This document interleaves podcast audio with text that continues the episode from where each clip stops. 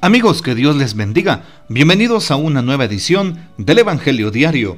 Estamos a viernes 25 de noviembre.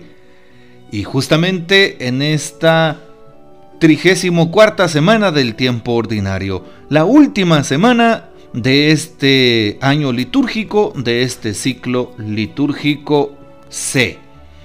Y justamente estamos ya por terminar el día de hoy, el día de mañana serán los eh, últimos días prácticamente de este año litúrgico. Este próximo domingo ya estaremos en el primer domingo del tiempo de Adviento.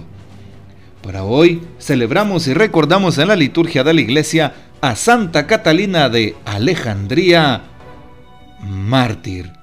Santa Catalina mártir, según la tradición, fue una virgen de Alejandría dotada tanto de agudo ingenio y sabiduría como de fortaleza de ánimo. Se la presenta como una joven de extremada belleza y aún mayor inteligencia. Es patrona de las solteras y estudiantes. Su cuerpo se venera piadosamente en el célebre monasterio del Monte Sinaí. Nos dice la tradición que venció a 450 filósofos muy sabios que quisieron contradecir la fe cristiana. Y ella resultó victoriosa en medio de todas esas razones que ellos presentaron. También eh, se le representa con una rueda con puntas eh, punzantes. Pues nos dice también la tradición de la iglesia que cuando la intentaron martirizar, quisieron que una rueda de llanta como de carreta, pero con puntas filosas, la cortara a la mitad. Y cuando esta rueda tocó su cuerpo, la rueda se, se destrozó por completo. Y por eso, pues después fue mandada a eh, decapitar. Por eso también se le presenta con una espada y la palma del martirio en su otra mano. Pidamos pues la poderosa intercesión de Santa Catalina de Alejandría, Virgen y Mártir. Ah, por cierto, Santa Catalina tenía que ver con la nobleza. Se supone que era pues como una princesa en aquel tiempo. Para hoy tomamos el texto bíblico del Evangelio según San Lucas, capítulo 21, versículos del 29 al 33. En aquel tiempo Jesús propuso a sus discípulos esta comparación. Fíjense en la higuera y en los demás árboles. Cuando ven que empiezan a dar fruto, saben que ya está cerca el verano.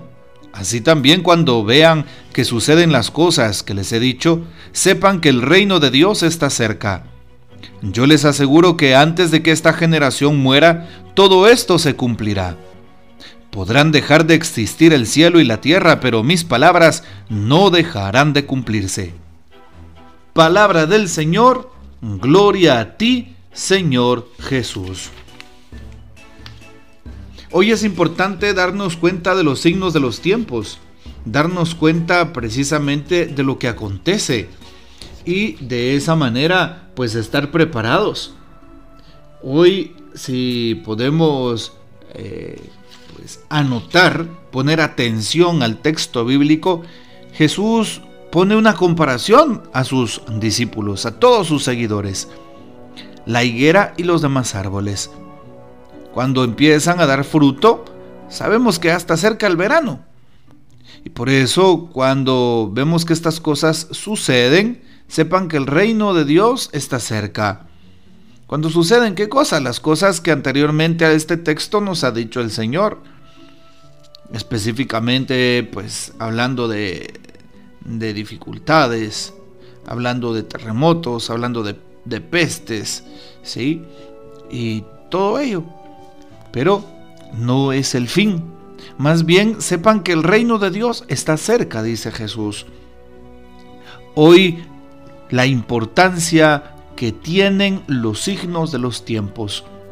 Que prestemos atención, así como lo hacemos con la madre naturaleza, sabiendo cuándo va a haber luna llena, luna nueva, sabiendo en qué momento lloverá por ese fuerte viento que sopla del occidente al oriente, por ejemplo, ¿verdad?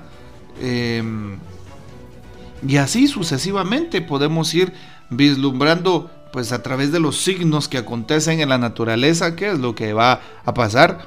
De igual manera que cada uno de nosotros vaya interpretando los signos de Dios en nuestras vidas para poder dar fruto.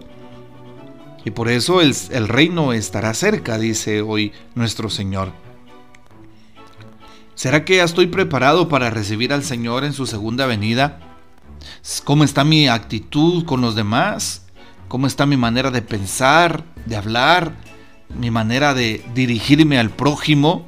¿Cómo es mi trato con todos? ¿Es un trato fraterno, un trato cordial, un trato de cercanía, un trato en donde muestre yo a Dios?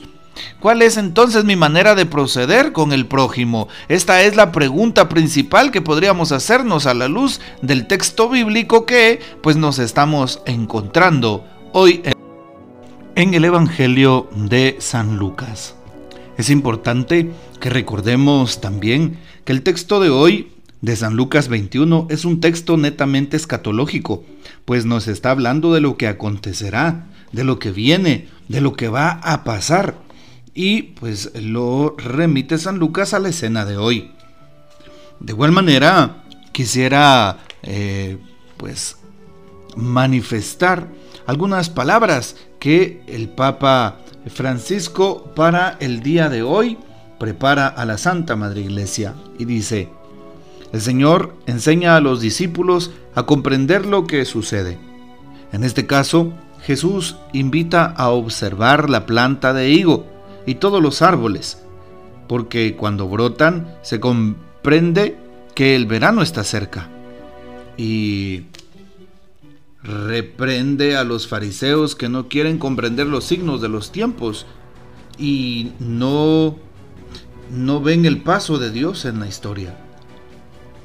El espíritu del mundo no quiere que nos eh, preguntemos delante de Dios por qué sucede esto y para distraernos de las preguntas esenciales, nos propone un pensamiento de preta porter, según nuestros gustos.